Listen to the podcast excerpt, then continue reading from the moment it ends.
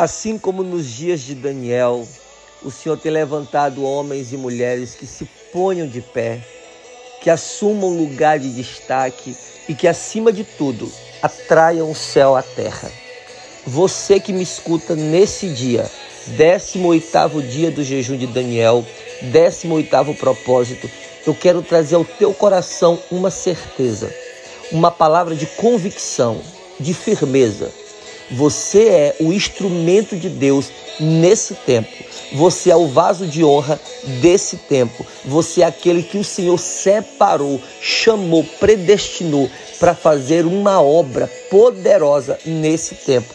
Você pode me perguntar, mas como eu? Que obra poderosa? O que, que eu estou fazendo de tão grande para o Senhor? Entenda. Primeira coisa que o Senhor faz, Ele te dá a visão. Ele põe no teu coração um propósito. Ele põe no teu coração uma convicção a respeito daquilo que lhe agrada e daquilo que Ele espera de você. Depois vem a compreensão. Como, quando, que horas. Eu acredito que nesses dias desse jejum de Daniel, nós estamos já no final. E o jejum de Daniel, ele não é abstinência de comida, ele é abstinência de muita coisa. E também é propósito, propósito, foco, determinação. E se você está fazendo o jejum direitinho, está chegando ao final, você com certeza já está sendo levado a um entendimento novo a respeito do que Deus quer para a sua vida. O instrumento de Deus é a sua vida. O vaso que Deus quer usar é a sua vida. A pessoa que Deus quer levantar na sua família, na sua geografia familiar, na sua geografia de trabalho, de relacionamentos, para fazer a diferença é você. E como você tem se portado é o que determina o final de todo o propósito. Amém? Vamos começar? Pegue sua Bíblia, espero que já esteja perto de você. Abra seu aplicativo se você conseguir abri-lo e vamos ler a mensagem do Senhor para hoje, para a nossa vida. Daniel, capítulo 9, versículo 21. Leamos. E estando eu, digo, ainda falando em oração com Deus, um varão de branco, chamado Gabriel, o anjo, que eu tinha visto na minha primeira visão, lá no princípio, veio voando rapidamente na minha direção e tocou-me na hora do sacrifício da tarde. Gente, Daniel estava buscando o Senhor, ele estava se rendendo, ele estava se entregando, ele estava se expondo, se deleitando na presença de Deus, quando de repente aparece o anjo Gabriel, lindo, formoso e poderoso, e ele se move na direção de Daniel. Toca Daniel, isso era três horas da tarde, toca Daniel. E ali Deus confirma tudo aquilo que lá no princípio havia pré-anunciado. Às vezes, nós somos avisados, alertados por Deus a respeito dos planos de Deus para nós. E de vez em quando precisa que Deus fique nos relembrando: ei, eu te chamei para isso. Ei, tu foi levantada para isso. Ei, tu foi levantado para isso. Ei, cadê a responsabilidade que eu te dei? Cadê os talentos? Tu foi legitimado, ordenado, consagrado, separado para isso. O que é que tu está fazendo? E Deus fica nos pré-anunciando, pré-anunciando a vontade dele o tempo todo. Mas vai chegar uma hora que o anjo vai vir confirmar o negócio, queridos. E esse anjo ele pode trazer a mão a certeza do propósito ou a brasa que queima, a brasa que sapeca, a brasa que vai deixar uma ferida aberta para eu entender que é Ele quem santifica, mas é Ele quem chama, é Ele também quem cobra. O que Daniel está nos dizendo aqui é o seguinte: ele já tinha tido uma visão anterior, uma visão espiritual a respeito do plano de Deus, da visão, da interpretação, daquilo que seria os dias de Daniel na Babilônia, mas depois, na hora da entrega, um tempo depois, na hora da entrega, quando Daniel já estava mergulhado, embriagado na presença de Deus, ele volta o anjo.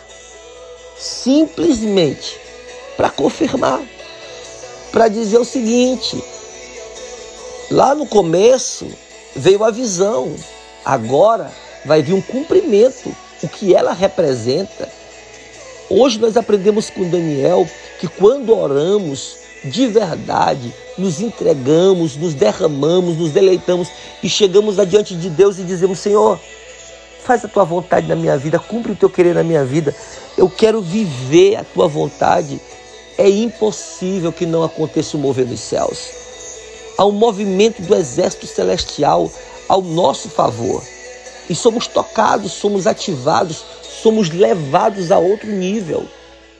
Eu fico tão feliz quando eu olho homens e mulheres que estão conosco há tanto tempo e que de repente nós achávamos que já estava quase que saturado, né? O que tinha para oferecer e esses homens se levantam com força, com a robustez dos jovens, com a robustez dos novilhos, com a unção dos novilhos, e eles saltam, e eles conquistam, e eles avançam. E eu tenho orado nesses dias, Senhor, levanta homens com essa robustez, mulheres com essa robustez, com a unção do novilho, que se ponham de pé e saltem, corram e, e conquistem, e percebam que eles são Daniel dessa geração, que eles são os instrumentos que o Senhor possui. Se esses homens que o Senhor chamou, se que esses homens que o Senhor separou, comissionou, legitimou, ordenou, não fizerem isso, quem vai fazer? Uma das ferramentas mais malignas de Satanás é a distração. E eu lembro da minha epístola favorita, que é a de Paulo a Timóteo, as duas, e em uma delas Paulo diz assim: Filho, tu que foi chamado para isso, não te envolva em coisas da vida civil. Paulo não estava dizendo para ele não fazer nada secularmente, não era disso que Paulo estava falando. Paulo está dizendo o seguinte: faça, mas não te envolva além do necessário. Aqui é para sobreviver. Segue meu exemplo. Eu sou um apóstolo. Eu faço tendas. Eu cuido do ministério, mas eu faço tendas para comer. Eu cuido do ministério, mas a igreja ainda não me reconheceu o suficiente para me bancar como banca Pedro, então eu tenho que fazer tenda. Mas escuta, eu não deixo que as tendas me envolvam, eu as construo. Ei, se lá fora você faz alguma coisa, entenda, lá fora você constrói. Mas essas coisas não podem te envolver ao ponto de você estar embaraçado. O seu trabalho lá é a forma que você tem de sobreviver na terra, de comer, de comprar, de vender, de trabalhar, de conquistar, de possuir, de adquirir bens. Mas escuta, não é disso que você vai prestar conta lá. Você vai prestar conta daquilo que o Espírito Santo lhe comissionou, lhe ordenou. Nesses dias, são dias de Daniel. São dias onde homens e mulheres precisam entender para o que foram salvos. Querido, primeiro, eu fui salvo por causa de uma razão. Deus me ungiu por causa de um propósito. E eu fui ordenado, consagrado, comissionado por causa de uma finalidade. Olha os três pontos e veja como é que você está vivendo. Você é Daniel nesse tempo.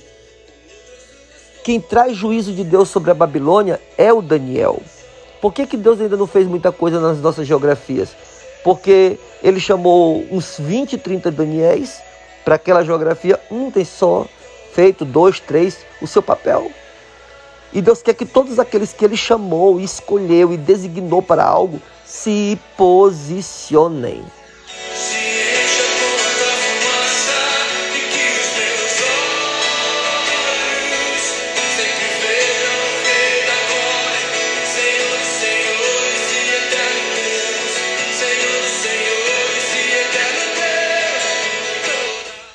E nesse dia, o Espírito de Deus nos chama para o eixo. Ei, vem para o eixo, volta para o que eu te chamei.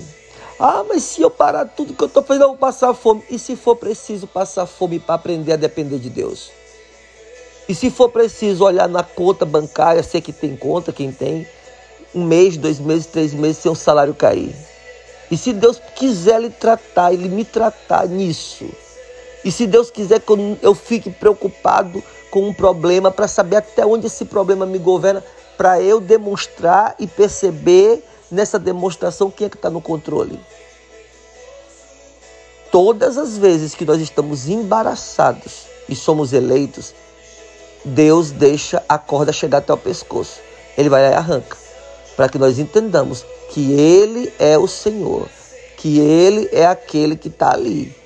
Ele vai deixar eu ir para a cova assim, ele vai deixar eu ir para a fornalha assim, mas ele vai ficar de olho até onde eu posso suportar ou sucumbir. Se é para sucumbir, ele não deixa. Se é para suportar, ele insiste. E nessa manhã ele está dizendo: Eu te chamei. Eu te chamei como meu, como minha, meu vaso, meu vaso de honra, meu vaso para ser usado na minha obra. Eu te chamei como instrumento, o único instrumento com quem eu posso contar na tua geografia. Você é um 12 de primeira geração. O bairro que você mora, o Senhor te deu. A igreja que você cuida, o Senhor te deu. Ainda que tenha alguém sobre a jurisdição dela, mas quem está lá como ponta de lança é você. A geração que você toma de conta foi o Senhor quem te deu. O que tu tem feito, Daniel, com a tua geração? Tu tem deixado a geração aos cuidados dos outros e você tem cuidado de quê? Lembre-se, Deus falava com Daniel. Deus mostrava para Daniel. Deus esperava resultados de Daniel. E nessa manhã tão forte, tão poderosa, para você que está ouvindo agora à tarde, nessa tarde tão forte, tão poderosa, nessa noite tão forte, tão poderosa, eu quero orar por você. Feche seus olhos, porque essa mensagem não é só para líderes, essa mensagem é para quem está no propósito do jejum e da oração. Você aí pode dizer, ah, pastor, não sou líder. Ah, eu não sou ainda doce de ninguém. Eu sou um crente normal de banco. Eu quero lhe dizer que Jesus não te chamou para morrer sentado numa cadeira. E a Vé não te predestinou para tu ser um crente de compromisso religioso todo domingo chegando na igreja, assistindo o culto, porque é isso que você faz, e voltando para casa como se tivesse batido tabela. Não. Domingo é dia de se entregar, de derramar o coração, de lavar a roupa, lavar a alma, chorar, clamar, sentir, aprender. E nós não podemos ser aqueles crentes religiosos que todo domingo apenas estamos lá, não. O que é que tem para fazer? Eu não sou só o domingo, eu tenho a segunda, eu tenho a terça, eu tenho a quarta. O que é que tem para eu fazer? Como é que eu vou retribuir tamanho amor de Deus pela minha vida? Como é que eu vou retribuir tamanho cuidado de Deus pela minha vida? Como é que eu vou retribuir todo o esforço dos meus sacerdotes em cuidarem da minha alma? Como é que eu vou retribuir o sacrifício de Jesus na cruz, sendo luz, sendo vaso de honra, sendo instrumento de Deus em todos os lugares aonde eu estou inserido? E a casa de Deus é o lugar onde eu vou buscar meu alimento. Eu tenho de estar lá. Hoje Daniel nos ensinou que às três horas da tarde, sacrifício perfeito, ele estava lá. Isso aqui não foi num dia, ele fazia isso todos os dias. Ele era judeu, todos os dias.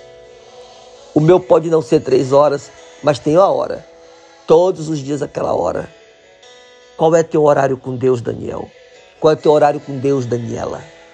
Qual é o horário que você separa para o sacrifício perfeito da tua vida? Aonde tu bota aquela música que fala ao teu coração, mas tu abre o teu coração para aquele Deus que fala forte e profundamente na sua intimidade, aonde os medos se vão embora, os medos se perdem, os medos se, se, se, se lançam fora, falta até palavras, os medos correm para longe e você fica só você e Deus. Vamos ficar só nós e Deus. Eu sei que tem centenas de pessoas me ouvindo, mas vamos ficar num secreto de centenas de pessoas. Amém? Feche seus olhos.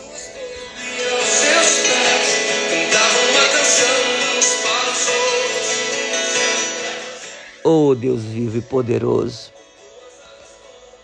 na sala do teu trono, serafins e querubins te honram, vinte e quatro anciãos te adoram, tu recebe vinte e quatro horas pelo tempo humano, a tua adoração perfeita.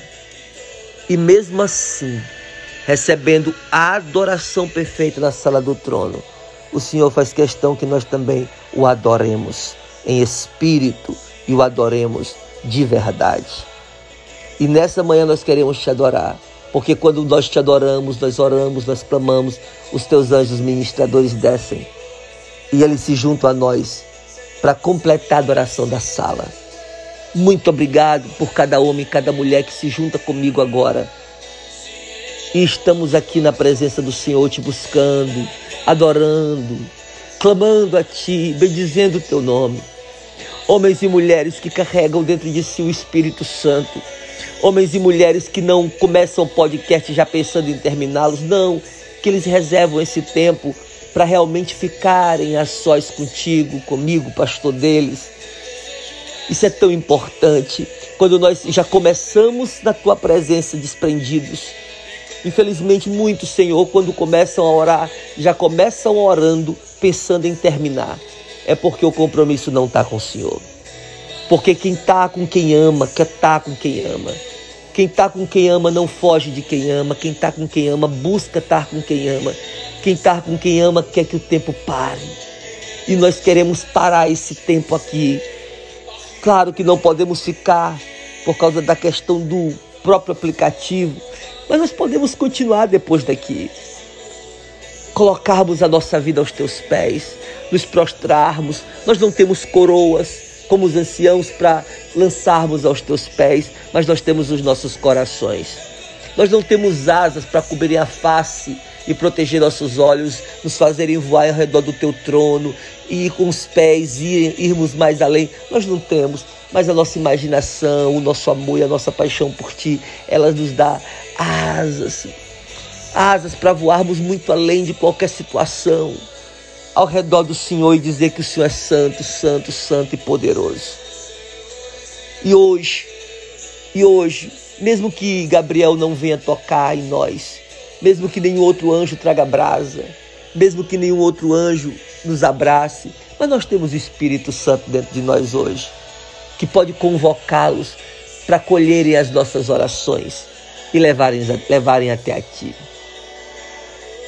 Oh Senhor, muito obrigado por esse dia. Que cada homem, cada mulher, aonde estiver ouvindo e orando comigo, seja abençoado. Abençoado. Caminhos abertos, portas abertas e principalmente intimidade contigo, santidade no compromisso, convicção no chamado, propósitos inegociáveis. Em nome de Jesus Cristo. Nesse dia nós oramos e te agradecemos porque o Senhor é poderoso, porque o Senhor é verdadeiro o Senhor é grandioso, o Senhor é excelso em toda a sua beleza. Obrigado, Senhor. E nós oramos e te agradecemos em nome de Jesus.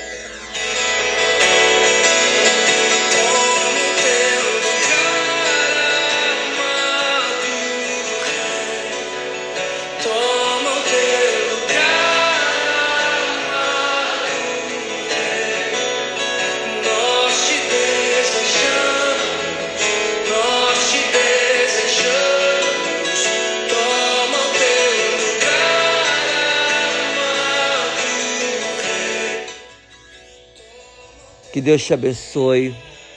Esse é o maior podcast de todos. 20 minutos e 20 segundos. E uma coisinha mais, na verdade. Mas valeu a pena estar junto com vocês hoje, tá bom? Deus os abençoe e até amanhã. Graça e paz.